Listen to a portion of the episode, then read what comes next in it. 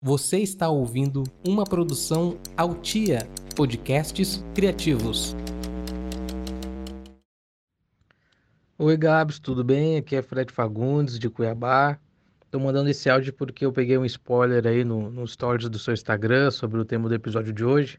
Eu te sigo no Instagram um tempão já, mandar uns foguinhos e para ver se você termina seu namoro. E eu queria deixar uma dica aqui para quem está ouvindo esse podcast, que é uma dica de leitura é o livro A Casa do Posto, da autora Larissa Campos. Tem uma produção em áudio também, um audiodrama desenvolvido por uma produtora aí de Cuiabá, inclusive. E é bem legal, é bem legal o livro e também esse podcast. Se chama A Casa do Posto e na descrição do podcast tem o um link para comprar o livro, tá bom? Um beijo e parabéns aí pelo seu programa. Adoro você. Do you love Rasqueado? Do you love, love, love? Do you love? Soneto de fidelidade. De tudo ao meu amor serei atento, antes e com tal zelo e sempre e tanto, que mesmo em face do maior encanto, dele se encante mais meu pensamento. Quero vivê-lo em cada vão momento, e em seu louvor hei de espalhar meu canto, e rir meu riso e derramar meu pranto ao seu pesar ou seu contentamento.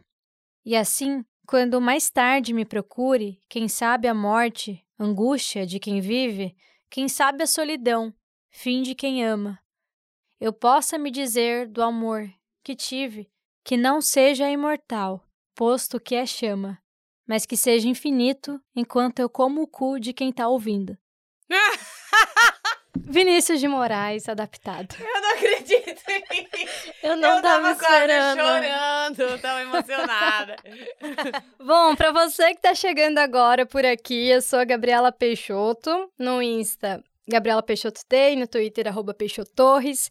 Um pedido que ajuda muito a incentivar a produtora que vos fala é segue e classifica o feed do podcast para eu saber que você tá curtindo.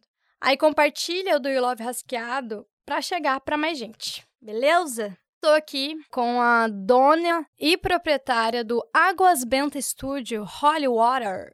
Tudo bem, Holly? Tudo certo, muito feliz de estar aqui.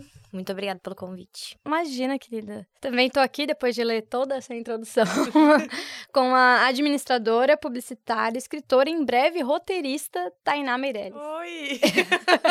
Ai, fiquei, achei chique essa introdução, hein? Eu ouvi no seu blog. Ah. Copiei de lá. Bom, gente, meninas, muito obrigada por vocês estarem aqui. Eu já agradeci antes de gravar, mas eu vou agradecer de novo para os ouvintes verem que eu sou educada, que eu sou grata pelas pessoas. E para começar, eu queria saber se vocês se lembram qual foi a primeira coisa que vocês leram na vida. Nossa, eu acho que eu comecei lendo Crepúsculo. Eu assisti o filme e eu fiquei obcecada. E aí eu li todos os livros. E aí quando eu vi, eu adquiri o hábito da leitura. Isso eu tinha, sei lá, 10 anos. Acho que foi 10, 12 anos, não sei. E aí depois disso eu segui lendo muito Sherlock Holmes. Eu gosto muito de coisas de investigação no geral. E aí eu segui sendo aquela criança prodígio que lia o tempo todo e que todo mundo achava que ia ser o auge na vida adulta.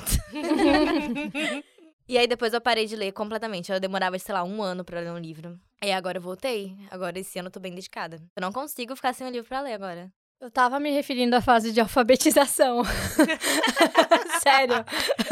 Eu não lembro. E agora eu, eu tô não com lembro. vergonha porque eu não sei qual que foi o primeiro livro que eu li. eu só lembrei de quando eu comecei a ler mesmo. A primeira frase. A Holly já meteu um crepúsculo. Nossa, mas eu não lembro as primeiras coisas que eu li Mas na minha tudo vida. bem, amiga. Ficou ótimo pro contexto. Ficou, ficou muito mais. A gente não precisa ir no Big Bang. Eu, eu confesso que eu dei uma julgada, porque eu tinha pensado que era pra falar da primeira coisa que leu na vida, e ela falou com 10 anos. Eu falei, gente, anos ela Ela aprendeu demorou, ler? né, tadinha? Ela demorou pra ler, coitada. Tadinha dela. E você, Tainá, qual foi a primeira coisa que você leu na sua. Agora eu não sei qual vertente de resposta que eu sigo. A que você quiser. Eu vou, vou falar primeiro porque, né? Vou, vou Aham. seguir, vou seguir vamos, essa. vamos no Big Bang. É, eu sou filha de professora, minha mãe é professora, e meu irmão é mais velho que eu, dois anos. Então, ele já estava sendo alfabetizado e eu tava lá no meio, né? Porque filho caçula acaba se metendo onde não é chamado. E ele tinha muitos gibis da turma da Mônica. Então ele tinha o hábito de ficar lendo os gibis. E eu tinha o hábito de imitar ele, né? Ai, que legal. Então eu tava lá, só folheando o gibi, e até que teve um momento que eu percebi que eu li. Era um domingo de tarde, meus pais estavam dormindo, eu comecei a gritar. Eu devia ter uns 4, 5 Uhum. anos. Acordei a casa toda, mas eu achei que foi um motivo nobre. Porque eu tinha aprendido a ler, sabe? Eu achei que eu merecia uma salva de palmas ali. Essa sensação é muito boa, né? Mas eu levei uma bronca mesmo. Aprendeu a ler e a nunca mais gritar pela casa. Cara, a sensação de você ler a primeira coisa, assim, na vida, eu acho... É engraçado, porque eu não lembro de muita coisa da minha infância. Mas eu lembro muito da sensação que eu tive lendo. Comecei a ler numa caixinha de Nescau, enquanto minha mãe tava na cozinha. Minha mãe também é professora, meus pais são professores. E aí, cara, eu acho que eu tinha cinco anos, eu fiquei em êxtase, assim, sabe? Eu fiquei, gente, um mundo novo tinha se aberto ali pra mim, sabe? É muito boa essa sensação. Nossa, eu me senti assim quando eu voltei a ler. Quando você volta, né? Eu pensei, meu Deus, eu consegui terminar um livro incrível, eu tô entendendo tudo. E meu poder de síntese melhorou muito também. É, né? É- Incrível. Os benefícios, né, que, que traz a leitura, né? O raciocínio, tudo. Principalmente depois que você fica muito tempo sem ler, né? Tainá também tem essa fase de não conseguir ler muita coisa. Ou se por você ser escritora, acaba que Eu acabo tem até uma não- obrigação. É, eu não tenho essa opção de poder parar de ler, porque eu preciso estudar. Então, às Uhum. vezes, eu paro de ler as coisas que eu quero, de lazer, e acabo lendo só umas coisas mais de obrigação. Mas eu tenho que ficar, seguir lendo, né? Talvez durante a faculdade, mas daí na faculdade você tá lendo as coisas da faculdade. É, eu não, eu não tive essa opção. Não eu tem. quis ter, mas Aham. eu não tive. E pra você, teve algum motivo de você ter parado? Nossa, eu. Durante a faculdade, eu literalmente só lia coisa da faculdade. Eu não lembro de ter lido algum livro. Na verdade, eu lembro sim. Lá pra 2019, eu li Memória Subsolo, do Dostoiévski. É um surto atrás do outro. Esse livro eu recomendo muito. Eu acho que é um dos meus livros preferidos. Foi muito difícil ler. O primeiro capítulo dele é muito arrastado e eu fiquei, falei, vou, vou permanecer aqui. Aí eu fui bem intensa nele, consegui terminar. E aí depois eu comecei um do George Orwell, do 1984. Esse eu demorei literalmente três anos pra ler. Nossa. Mas eu acho que esse do Dostoiévski foi o primeiro que eu li, assim, que eu lembro, né? Que eu li durante a graduação. Mas durante a graduação, pra quem não sabe, eu sou formada em física. Eu gosto de Que falar. chique. é porque é sempre uma Todo notícia bombástica chocado, né? ela É fala que é formada em física. Todo mundo acha que eu, sei lá, fiz artes. Aham. Eu adoro, queria fazer, inclusive. Enfim, e aí veio a pandemia, e aí a depressão comeu meu cérebro, e Uhum. aí eu simplesmente não conseguia ler nada. Eu li, sei lá, um gibi. Um gibi não, era um livro de. Um livro de quadrinhos. Que Uhum. muito bom, inclusive. Chama Persepolis. Persepolis. Já é leram? Ai, eu não li. É ainda. muito bom, amiga. Eu tenho, se você quiser. Ele é muito bom. Aí eu ganhei esse, eu li ele assim, e aí eu falei, ok, acho que eu consigo ler. Uhum. Só que aí eu segui sem conseguir ler livros normais. Por muito tempo.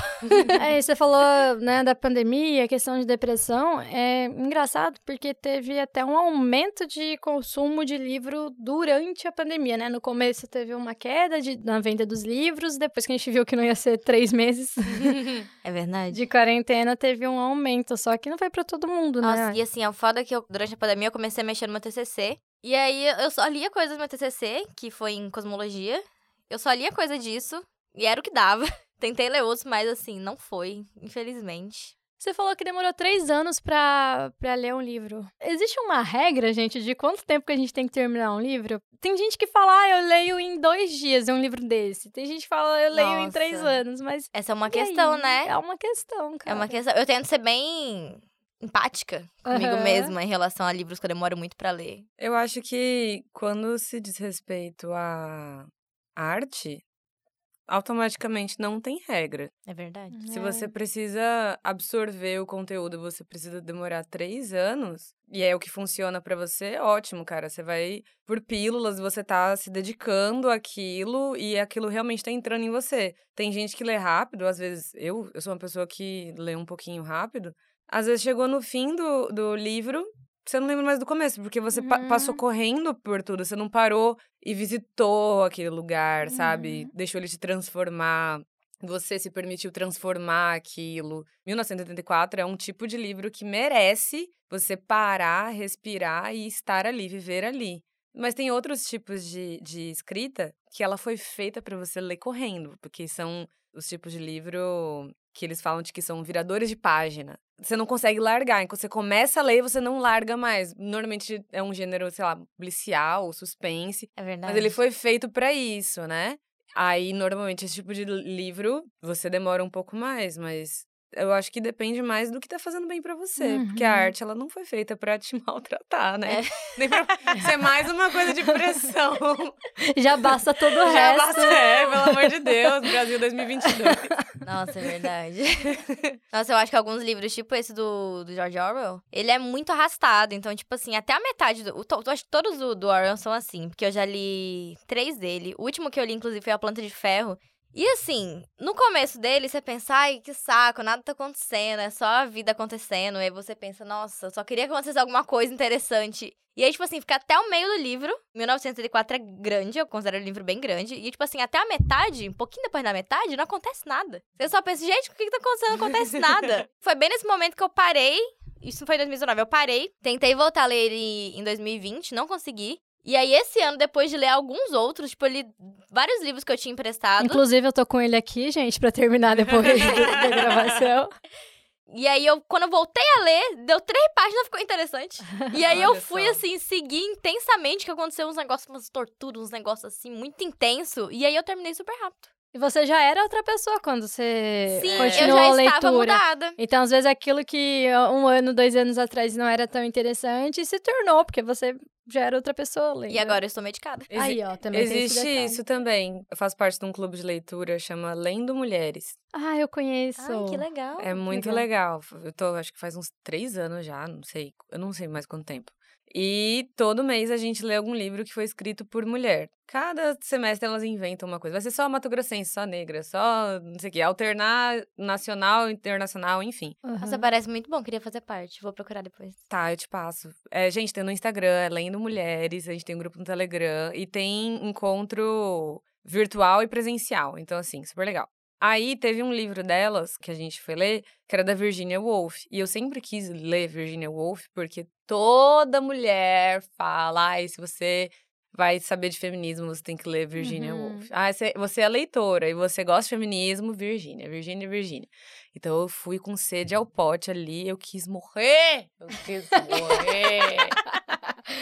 Ai, meu Deus do céu! E eu via, eu conseguia ver que ela era uma gênia. Ela, tinha um momento ali na, na parte lá, a personagem principal era uma escritora. E ela tava falando sobre uma ansiedade de jogar as emoções no papel, e aí ela começou a escrever a frase. Tinha mais de uma página. Era uma frase.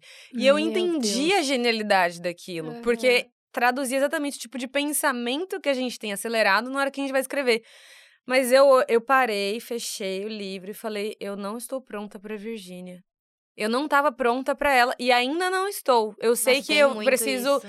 ler muitas outras coisas, evoluir muito mais para poder voltar ali e conseguir absorver. Eu sei que tem que me preparar. Da mesma forma com O Senhor dos Anéis, na adolescência, eu abandonei no segundo livro. Hoje em dia eu paro e penso nos motivos pelos quais eu abandonei O Senhor dos Anéis na adolescência e falo: "Ah, hoje em dia eu dava conta de ler". Ainda Você já leu lá. o Silmarillion? Se eu não dei conta do Senhor dos Anéis, imagina o Silmarillion. É... Nossa, eu tentei umas três vezes, não foi. O Silmarillion, pra quem não sabe, é como se fosse a Bíblia do mundo do Senhor dos Anéis. Conta a Exato. origem do mundo. e- ou seja, se lê a Bíblia Você não entende nada. já é difícil aqui no mundo real, imagina a Bíblia do mundo fictício, né? É um Gente, negócio muito a mais denso. Então, eu acho que existe isso também, da gente estar no momento certo pra poder ler o livro, Nossa, né? tem muito isso. Não, eu acho que foi isso que aconteceu no 1984. Nossa, total. E quando você tá preparado também, e depois você vê que, gente, pra que, que eu li aquilo, né? Que basicamente são todos os livros da minha adolescência. Muito foda, porque quando a gente tá lendo, a gente tem uma cobrança. A gente se cobra pra terminar aquilo. E quando a gente não consegue, a gente fica meio mal. Exemplo, Fundação, do Isaac Asimov. Gente, que ódio desse livro. Cara, todo mundo fala tão bem do Isaac Asimov. Verdade. Que bom que esse podcast é em português pra ele não poder processar, porque agora eu vou meter o pau. Mas, gente, eu tenho um amigo que ele... é sempre ele- um amigo, né? Sempre que ele pode, ele me fala: não leia Isaac Asimov, leia os contos de Isaac Asimov. O que, que eu fiz? Esse ano, quando eu fiquei sem nenhum livro pra ler, eu tava esperando um livro da Gabs, a gente se encontrou e não consegui pegar com ela o livro, eu fiquei sem livro. Aí eu falei: vou tentar a fundação de novo. Eu comecei na pandemia. Eu falei, vou tentar de novo. Eu li, sei lá, 20 páginas. Aí eu comecei do começo, tentei. E aí o que eu percebi? Que o Isaac Asimov ele é muito bom pra construir o universo, né? Só que ele é horrível pra escrever. Que leitura ruim, gente. Ele não te prende em nenhum momento. Não é aquela coisa, por exemplo, ele não é um romancista. O romancista, ele te prende na escrita. Você fica, meu Deus do céu, o que está acontecendo? O Isaac Asimov é uma coisa parada que nada faz sentido. É, um, é o estilo, né? Porque esse foi um dos motivos pelos quais eu abandonei O Senhor dos Anéis. O Tolkien tem essa mesma característica. Ele Nossa, eu construiu acho que esse ele escreve universo. tão bem. Mas eu tinha 13 É anos, né? verdade. É. Então, vamos, vamos com calma. É, ele construiu o universo, e aí, como é um universo muito rico, tanto é que RPG foi feito com base nele, trocentas mil altas fantasias foram baseadas nele. Ele passa muito tempo contando sobre o universo e pouco tempo contando a ação. Eu lembro, inclusive, da cena que eu larguei. Era o Aragorn, ele tava numa floresta. Hoje em dia eu sei que o Gandalf apareceria ali como o mago branco lá. Eu deveria ter lido mais um pouquinho. Ressurgindo, é. Mas, cara, ele demorou páginas ali pra ele dar um, dois passos. Porque fala das árvores, e fala É. do não sei o quê, e não sei o que lá. Tem E- três páginas falou, gente, mas a natureza. É, e você fica, pelo amor de Deus, me conta a história. Porque você quer saber a história, você não quer saber necessariamente do universo. Que foi o que você acabou de narrar sobre o sobre Isaac, né? E eu, com 13 anos, eu não tinha paciência pra nem absorver, nem gostar daquilo. Não queria saber, eu queria saber e o gostosão do Aragorn. Vai fazer o que agora, né? Gostosão. Larguei e fui ver o filme. Mas, tipo, hoje em dia, eu tenho outra visão e me deliciaria, com certeza, pra saber, ai, e aí? E a natureza? E os Uhum. entes? E tal, tal, tal. E até entender também como uma visão até de escritora é, do porquê, né? Que, Do porquê que tá que ele fez assim. daquele jeito. Teve uma época também, um pouquinho depois, que eu fui ler o Hobbit no inglês. E o Hobbit tava em inglês, porque era tarefa do Uhum. inglês, né? E era uma leitura tão fácil que eu comecei a achar que às vezes a dificuldade era na na tradução. É. Porque pra dar aquele Nossa. aspecto Terra-média, Aham. tem muitos tempos verbais complicados, né? E em Uhum. inglês não tinha muito isso, tava bem simples no Hobbit. Aí eu não sei se o Senhor dos Anéis Nossa, eu também tava vontade assim. agora de ler o Hobbit em inglês. A gente é uma gracinha, é uma gracinha. E eu nem tinha um inglês tão É, avançado. é uma língua muito mais objetiva, né? Eu lembro que quando eu trabalhei na cultura inglesa, às vezes eu cuidava da parte da biblioteca. Learning Center, lá que eu li o Ah, Hobbit. sério? Qual Quantos ano? anos você tem? 23, eu acho que não foi na Ah, mesma não foi na época. mesma época. Gente, eu sou mais velha. Que idade você tem? Eu tenho 30 anos. Uma idade boa. Com carinha de 20. então, e aí lá eu percebia que muitos livros que eu já tinha lido em, em português eram muito menores mesmo em inglês, muito mais fáceis de, de serem consumidos em inglês. Assim, eu ficava, gente. Então, é realmente essa questão da, da linguagem, nem tudo, né, na verdade, muda. Ainda mais num livro com tempos verbais tão complexos, né, igual você falou. E, gente, vocês já compraram ou já julgaram um livro pela capa? Já julguei muito. Tem um livro que chama Infográficos do Universo. É basicamente. Ele é um livro muito bonito. Ele é coloridinho, capa dura, Uhum. lindo. Você olha e fala: Meu Deus, que livro lindo, eu quero comprar. E ele é basicamente um livro inteiro sobre infográficos e coisas. eu tenho ele. Não que ele já não tivesse te avisado. né? Mas é literalmente um livro inteiro falando coisas que a gente não precisa saber. Amei. É igual, tipo, a cabeça do nerd, que é cheio de informações Aham. desnecessárias. É literalmente isso, mas é um livro legal. E você, Tainá? Eu nunca comprei um livro pela capa, mas eu já comprei dois pelo título. Hum. Eu comprei Porém Bruxa, porque olha que título. Porém Bruxa. Nossa, parece Porém bom. Bruxa. Foi bom? Gente, ele foi um dos melhores livros que eu já li recentemente. E eu acho que eu li na época da pandemia. E, assim, pro meu gosto, né? Ele é um livro com uma vibezinha policial, de fantasia, que acontece em São Paulo, uma autora daqui do Brasil. E, assim, redondinho. Como eu acabo escrevendo, você acaba olhando assim, ah, ok, aqui já tá o gancho pra acontecer Aham. ali, tal, tal, tal. Então, pra mim não foi assim, meu Deus, que livro surpreendente. Não, mas era um filme, um filme não. Um livro que eu queria assim, eu não quero sair desse livro nunca mais. Inclusive, eu peguei só pra dar uma olhadinha e eu Uhum. passei o dia inteiro lendo, acabei no mesmo dia. Porque maravilhoso, assim. Eu queria ser amiga de todas aquelas pessoas, eu queria viver aquela história, eu queria estar ali. Vai ter o dois, eu, eu nunca fui de ficar sofrendo por macho literário, sofro pelo Vitor. Gente, eu fico enchendo o saco dela no Twitter. Eu nunca fui essa pessoa. Minha mãe, inclusive, ela me, me educou a não ser esse tipo de fã. Eu, eu me tornei nesse livro. E outro que eu comprei pelo título chama O Alto da Maga Josefa. Gente, O Alto da Maga Josefa. Tem que ser bom esse livro, eu ainda não li. Eu acabei de comprar em São Paulo, mas na sinopse tá lá que a maga Josefa tem uma mula chamada Véia. A mula véia! Cara, esse negócio tem que ser muito bom. Tem que ser muito bom. Então, é uma maga que tá lá no Nordeste, chama Josefa. Estou com grandes expectativas, mas esse eu ainda não li. Eu tô muito curiosa pro resultado disso. Depois que você lê, você me conta. O você review, gost- né? Gostou? Não. Vou, vou, vou falar assim. Eu acho que numa época que eu tava lendo livro espírita, eu comprava pela capa. Porque aí tinha uns nomes assim, aí tinha uma- umas coisas meio místicas assim nas capas, eu achava bonito e comprava. Nossa, já comprei livro espírita pela capa. Eu não sou espírita. Aí, eu tô ó. amando! Gente, a biblioteca dela deve ser muito engraçada. É muito aleatório. Esse é o livro de infográfico, esse é o livro espírita. Eu não sou espírita. Esse é um livro de cosmologia. Ó, nosso lar, Senhor dos Anéis. Gente, eu simplesmente estava um dia, eu bebi umas cervejinhas, saí do bar, fui pra um sebo. Tava lá no sebo esperando minha carona, e e minha amiga.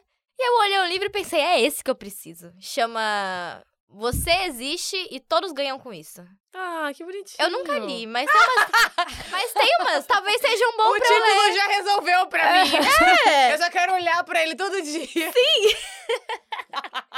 mas eu já li assim, partes. Eu não peguei pra ler ele inteiro, mas eu li uma parte ou outra e parece bom. E ele tem uma coisa assim, ele tem uns ganchos, tipo assim, ele fala tal coisa, página tal. Aí ele, você vai na outra página, e, sabe? Tem uns Aham. links com as páginas seguintes. Você é, não parece precisa ler tudo. interessante, exato. Uma vez eu ganhei um livro no meu aniversário, espírita.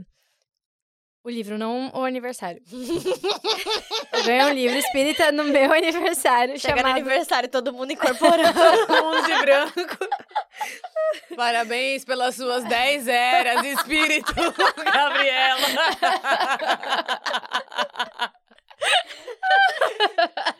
Vem o tambor! Ai, ai, a gente falando tudo isso numa mesa branca. Mas então, é, em resumo é isso. O livro chamava Acredite em Você. E aí eu fiquei muito feliz de ganhar aquele livro naquela época. E aí que eu não tava acreditando em mim. aí eu falei assim, tá bom, vou acreditar em mim. E eu nunca li. Mas eu tenho muito carinho por esse presente, entendeu? A pessoa que te deu ouvindo isso é mesmo, Gabriela? Entendi, então. Minha ex-sogra, um beijo pra ela. e Tainá, a gente falou rapidamente sobre essa questão de prazer versus obrigação, mas queria me aprofundar um pouquinho mais nisso. Um escritor, ele precisa estudar pra escrever? Ele precisa ler coisas por obrigação pra escrever? Não, só se ele quiser ser bom. Tá, e o Isaac Asimov precisou de uma literatura aí pra construir, né? Aprende, Isaac. Tô brincando. Faltou. Ai, ai, olha, eu sinto a cada dia que passa que as coisas que a gente escreve, elas estão dialogando com outras coisas que já foram escritas. Ninguém tá inventando a roda, ninguém tá contando uma história que nunca foi contada. Na verdade, inclusive, existe um termo para isso que é uma palavra russa que se chama suzette, que é o quê? O jeito que o sujeito conta a história. Uhum. Se eu, a Holly e a Gabi sentarmos agora para contar o que aconteceu hoje aqui, cada uma de nós vai contar de um jeito, vai fazer uma piada num lugar diferente, vai contar uma perspectiva diferente. Esse jeitinho, todo mundo vai contar a mesma história, mas Uhum. esse jeitinho é a Suzette. Então, a gente aprende e desenvolve vários jeitos, a gente muda e se impacta quando a gente tá em contato com outras histórias, né? Então, analisar a Suzette de outros autores é muito importante de princípio. Isso é um ponto. Para você escrever, você precisa aprender a ler. Eu passei por isso quando eu tava começando, que era assim, me contaram que é legal quando você começa a escrever, você começar a escrever coisas pequenas, porque ai, gente, oi, eu sou Tainá. Eu sou romancista. Leiam aqui minha série de sete livros. Ninguém vai ler. Agora, assim, gente, eu sou a Tainá. Olha só esse poema que eu escrevi, olha esse continho que eu escrevi. É rapidinho, você lê, você fala, nossa, que interessante. Próxima vez eu vou escrever uma coisa maior, você vai gostar. Ok. Só que você, começando, tem muita criatividade, quer conseguir colocar tudo no papel, aí você quer enfiar tudo lá num formato muito pequeno. Aí os editores começaram a me dar feedback, falando: olha, você tá querendo colocar muita coisa nesse formato pequeno. Você consome esse tipo de, de história pequena, curta? E aí eu fiquei, não. Ele falou, então vai ler. Porque aí você pega o timing, você pega o jeito, você pega o que cabe, o que não cabe, coisas que você vai ter que cortar, sabe? É isso. Você pega o espírito da coisa. Então, de princípio, já para formato, se você quer escrever um formato de história, você tem que consumir aquele formato de história. Gênero. Quero contar uma história sobre, sei lá, vampiros. Cara, leia várias histórias de vampiros para saber o que já contaram, porque às vezes você acha que você tá. Agora, um termo em alemão. Existe o Zeitgeist, que eu não sei falar alemão, mas escreve mais ou menos assim, Zeitgeist, Uhum. né? Uhum. Que é o espírito do tempo. Ou seja, tá todo mundo sendo influenciado ainda mais com a internet pelas mesmas coisas. A gente vai ter as mesmas ideias. Então, às vezes, você acha que você tá tendo uma grande ideia revolucionária e você vai escrever a mesma coisa que alguém já escreveu. Então, se você não consumir e já saber o que já tá fora, vai parecer que você tá plagiando as coisas das pessoas, né? Uhum. Então, esse é um outro motivo. Agora, um outro motivo. Você tá começando a escrever e você quer que seus amigos leiam suas coisas. Você tá lendo dos seus amigos? Então, networking, política, né? Também tem esse motivo. E agora, um terceiro motivo que agora se aplica a mim, especificamente. Toda vez que eu vou escrever, eu pego referências de outras histórias para eu poder escrever. Faz parte do meu processo criativo. Então, enquanto eu não me, me munir de referências para eu me inspirar, eu não coloco nenhuma palavra no papel no, ou no, no Word lá e, e não começo a digitar nada. Então, dentro do meu processo criativo, o estudo, tanto de formato quanto de gênero, é imprescindível, senão eu não consigo escrever. Então, sim, por vários motivos. Eu acho que precisa ler sim. Nossa, já peguei essas dicas aqui pra próxima vez que eu for fazer um trabalho científico, eu saber escrever ele, porque o meu TCC foi. Serve pra Nossa. tudo, né? Preciso aprender a escrever direito. Assim, de conteúdo foi bom, mas assim, de escrita faltou, eu senti. É, e quando você vai escrever um trabalho acadêmico, né? Uma das coisas que a gente faz é procurar outros trabalhos mesmo em outra área, né? Não sei, quando eu fui escrever meu TCC, eu ficava vendo o TCC, sei lá, até de medicina, porque a estrutura, que deve ser um desses nomes aí que ela falou, deve ser, né? É, a estrutura, ela me ajudava a entender o que eu tava querendo organizar ali, sabe? Conteúdo não tinha nada a ver, mas a estrutura já Nossa, me eu ajudava acho, bastante a eu organizar acho que no meu caso faltou, tipo, referências literárias de cosmologia, sabe? Aham. Porque o meu, meu top foi com cosmologia. O título do meu TCC foi Relatividade Geral e Solução de, de Gödel. E aí, academicamente falando, assim, no, de Uhum. conteúdo, foi bom, assim. Teve uma construção legal e tal. Mas eu senti que faltou eu saber construir a narrativa do TCC, sabe? Engraçado, porque assim, teoricamente, uma escrita acadêmica, né? Você tá dentro de um lugar onde as pessoas tinham que ensinar você a A escrever. fazer isso, né? Gente, ninguém ensina a gente a escrever o TCC. E você fez é um seu TCC na surto. pandemia, Na não foi? pandemia. Vou acrescentar. Ainda bem que meu orientador era muito bom, ele me ajudou bastante. Vou acrescentar, ninguém ensina a gente a escrever. Ponto. Bom, Ah, é é. verdade. Isso é verdade. Ninguém ensina. A gente aprende a fazer a redação do vestibular. A gente passa 17 anos na escola aprender a fa- fazer a redação do vestibular e acabou. Chega na faculdade, o pessoal fala assim: olha só, artigo científico tem que ter a base, discussão de resultados, e é isso. Tá, mas e aí? Mas como é que faz? E que linguagem que bota? É pra usar aquela partícula C em tudo ou posso falar nós conseguimos? Co- é- Ninguém conta, não tem uma aula E sobre aí você isso. fica numa eterna refação de uma coisa que você já poderia ter aprendido e ter tomado bem menos tempo, surtado bem menos também. Eu, eu né? lembro do meu orientador na época que eu tava formando, que pelo jeito faz muito tempo perto de vocês. É, e aí ele, eu, eu escrevi um negócio, ele riscou, riscou, riscou, e falou assim: escreve exatamente assim. E ele pegou o caderno, a caneta, e escreveu à mão, na minha primeira versão do, do trabalho. Aí eu escrevi exatamente assim. Exato. Entreguei pra ele e aí ele leu e riscou tudo e falou assim: "Quem foi o idiota que escreveu isso?" Eu falei: "Você". Aí ele ficou ultrajado. Eu falei: "Aqui, ó". Entreguei, eu era CDF, né? Tava aqui, ó, aqui a letra dele, a letra dele.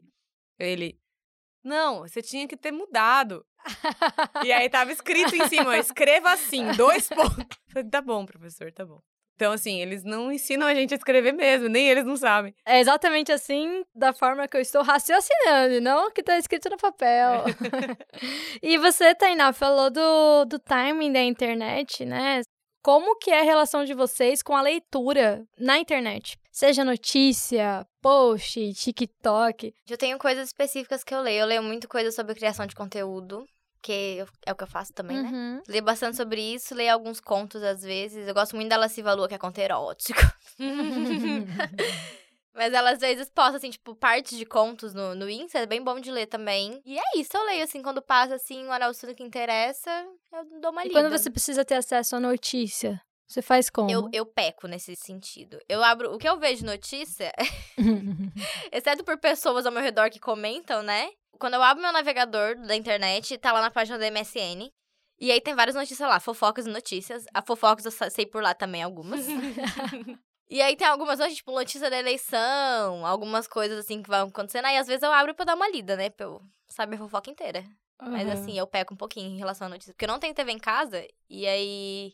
Não sei nem na onde acompanhar, porque muita gente acompanha pelo Twitter, né? As notícias e tal. Uhum. Sempre rola muito no Twitter. E eu não tenho também. Então, às vezes, eu não sei muito bem o que tá acontecendo. Na internet, eu me comporto da seguinte forma: se é do meu interesse, eu leio, assim como todo mundo. Agora, uma coisa que me dá muita raiva na internet é que nas redes sociais, o algoritmo decide o que é do seu interesse.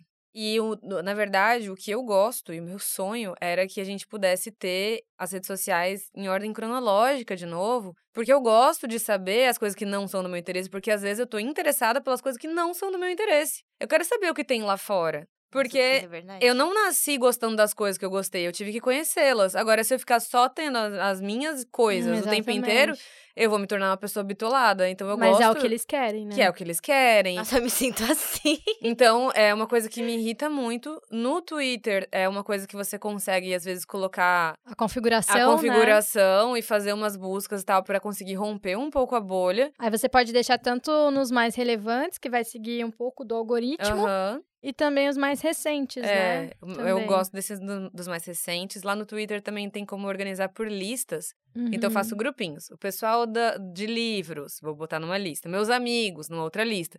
Aí, às vezes, eu tô afim de bolhas, eu fiz as bolhas que eu queria, e aí eu vou lá e olho isso.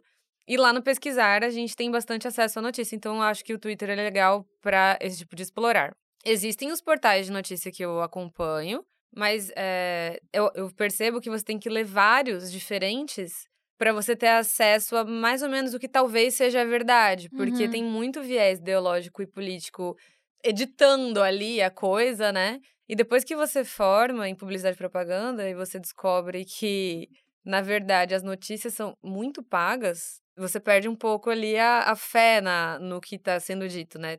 Tá Uhum. beneficiando quem?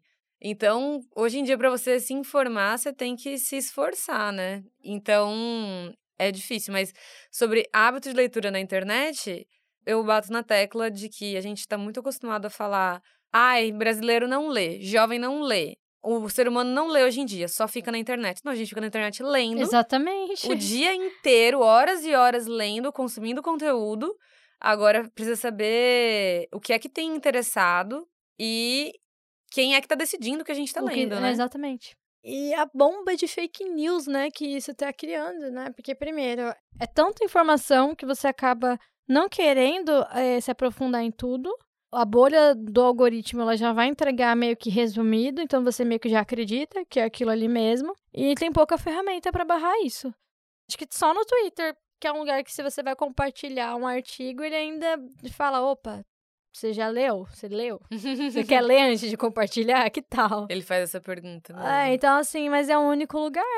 Eu acho que tem uma pesquisa. Eu acho que foi o Atila que fez até uma palestra citando isso. Eu não vou lembrar agora os dados, eu não sou tão. Esse podcast não é tão profundo assim, gente.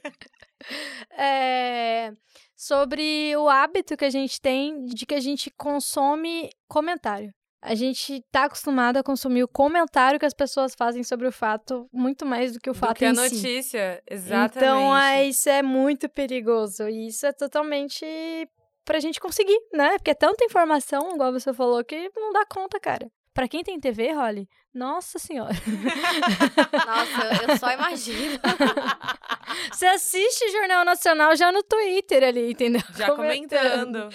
Então é, é, é bizarro, gente. E Holly, você é um case, Holly. Você demorou três anos para ler o livro lá, agora você lê três livros por semana. Eu quero que você dê uma dica para o leitor ou para a leitora e que tá nessa fase de não querer ler, tá demorando demais. Como que é seu ritual? Existe alguma mágica? Que dica você dá? Ó, como eu voltei? Eu voltei a ler, acho que foi em fevereiro, janeiro, fevereiro desse ano. E assim, vamos fazer um, uma contextualização aqui. Eu passei por momentos muito ruins de depressão, então meu cérebro meio que não tava funcionando direito. e agora eu tô medicada, comecei a tomar remédio, então agora eu tô mais equilibrada, tô mais estável. Tem essa questão também. Agora eu consigo absorver melhor as coisas que eu tô lendo. Eu consigo prestar mais atenção também. E também, gente, vitaminas. Tomem vitaminas. Façam exame, Nossa, façam exame de vitaminas. Porque a falta de vitaminas pode causar. Fica muito não- mais É, distraída você fica muito mais também, né? distraída, acontece essas coisas. Então, assim, tomem vitaminas. Não sou médica, né? Mas. Aham. Faça o exame. Converse e- com o médico. Se precisar, vitamina. Mas, como eu voltei, eu gosto muito de livro de, de investigação. Então, eu comecei com o livro Agente do Caos, que é uma história sobre um personagem de X-Files da série. Eu li esse livro e, tipo assim, foi muito intenso ali, sei lá, em duas, três semanas, porque pra mim é rápido. Considerando que eu demorei três livros pra ler aquele outro, né? Três, três anos pra ler aquele outro. E aí eu li esse, terminando esse, eu comecei a pegar livros emprestados com minhas amigas. Terminei em 1974 e eu fiquei tipo, meu Deus, eu sou muito leitora. eu fiquei. A, a- Águas Benta, Clube do Livro. Né, gente, eu fiquei muito emocionada. E, tipo assim, a minha meta pra esse ano, quando eu fui fazer meus planos pro ano, né, era ler seis livros. Leu Agora quantos? eu acho que eu já li uns 12. Olha Nossa! ela! Gente, eu tô muito envolvida. E, tipo assim, qual é o meu processo de ler? Eu não costumava ler durante o dia. Agora eu tô lendo mais durante o dia, entre serviços, entre trabalhos, entre clientes. Desligo minhas coisas pra dormir umas 8 e meia, 8 horas, dependendo do dia. E aí eu deito e falo, beleza, eu vou ler pelo menos um capítulo. E aí eu tento me manter a ler pelo menos um capítulo, mesmo que nem seja tão interessante, eu falo, vou ler pelo menos um capítulo pra dar uma focar em outra coisa que não seja celular, computador e tal. Uhum, Aí eu leio pelo menos um capítulo, dependendo do livro, eu vou lendo mais, dependendo da minha energia também, né? Mas é isso, basicamente. Dicas que eu dou. Comece por algum livro, algum tema que você goste, porque não adianta nada você falar, nossa, eu quero ler, vou ler, sei lá, Virginia Woolf. e aí, tipo assim. Gente, vai ler Turma da Mônica, cara. é, tipo, começa por um bagulho simples, começa por, sei lá, um gibi que seja, começa por um mangá, uma Infográficos. HQ. É, infográfico, gente. Comecem de algum lugar, eu acho que essa é a minha dica. Ah, Comecem de algum legal. lugar, mesmo seja uma coisa muito básica, porque não, não, não tem como você fazer o excepcional sem fazer arroz com feijão ali, né? E fora que pra fazer uma coisa simples é muito mais difícil. Agora, do lado de cá de quem escreve, escrever uma coisa que é muito fácil de entender, nossa, como você tem que Nossa, limpar? total. muito total. verdade. É isso mesmo. Então, a gente tem que desprezar os gibis, não. Olha só, Valorizar. valorizar demais. É isso aí. Meninas, muito obrigada novamente. Como que as pessoas te acham, Holly? Muito obrigada, amiga, primeiramente. Minhas redes sociais. É, o meu perfil pessoal é Águas Benta, no Instagram e no TikTok. E no Pinterest também, eu acho que é. tem vários, ela tem vários. E o meu Insta profissional, que é onde eu falo sobre beleza, criação de conteúdo às vezes e etc. É águasbenta.studio. E você, Thay? Olha, gente, vamos lá, que meu nome Tainá, ninguém sabe escrever. Ó, Tá no título do episódio.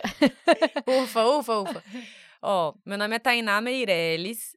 E aí, na faculdade, eu ganhei o apelido de Tainelis. Arroba Tainelis, T-A-Y-N-E-L-L-E-S. Você me encontra no Instagram, no Twitter, no TikTok. Meu site é tainameireles.com.br. É, eu acho que essas são as minhas redes.